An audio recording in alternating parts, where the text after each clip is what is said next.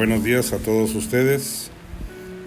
Esta mañana vamos a evocar el Evangelio de Lucas, capítulo 16, versículos del 1 al 9.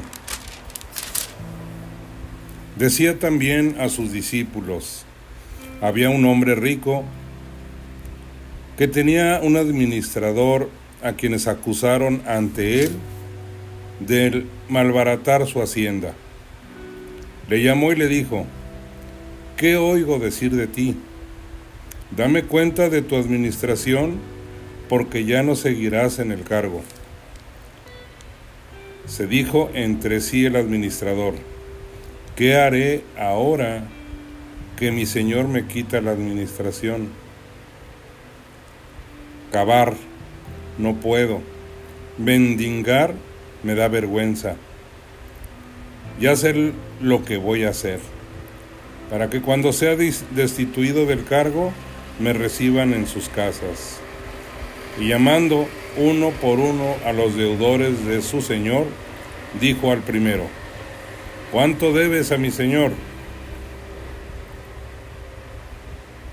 Respondió, cien medidas de aceite. Él le dijo, toma tu recibo, siéntate enseguida y escribe cincuenta.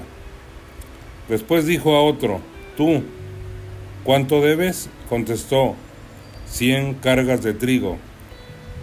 Le dijo, toma tu recibo y escribe ochenta. El Señor alabó al administrador injusto porque había obrado con sagacidad, pues los hijos de este mundo son más sagaces con los de su clase que los hijos de la luz. Estimados jóvenes, muy buenos días a todos. Hoy iniciamos esta nueva oportunidad de compartir al Señor, un Señor de amor, un Señor de entrega, de entrega decidida y determinada para darnos la oportunidad de ser libres en esta tierra y alcanzar la plenitud de la presencia del Padre el día que seamos llamados a cuentas. Yo los invito para que en esta ocasión podamos trabajar arduamente tratando de llevar los actos o las acciones de fe esencialmente como una forma de riqueza personal. No veas esta clase como una clase monótona donde aprovechas el tiempo para hacer otras tareas, otras actividades. Date la oportunidad de llenar de en tu corazón del saber, de la ciencia, de esa sabiduría de Dios nuestro Señor. Yo te pido que te des esa oportunidad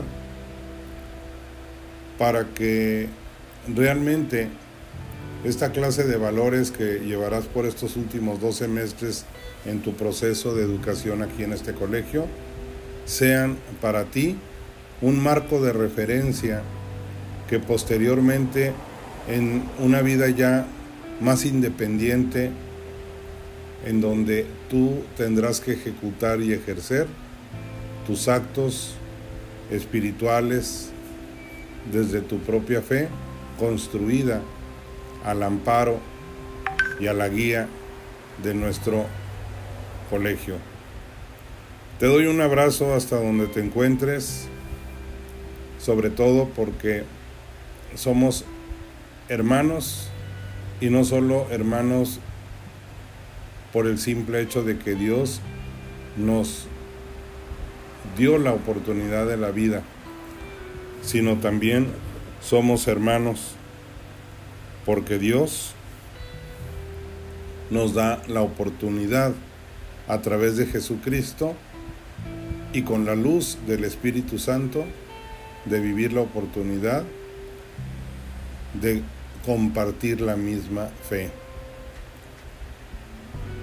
Que Dios nos bendiga y que Dios nos dé la sabiduría a todos para poder lograr la mejor experiencia en este viaje a través de esta materia de formación cristiana.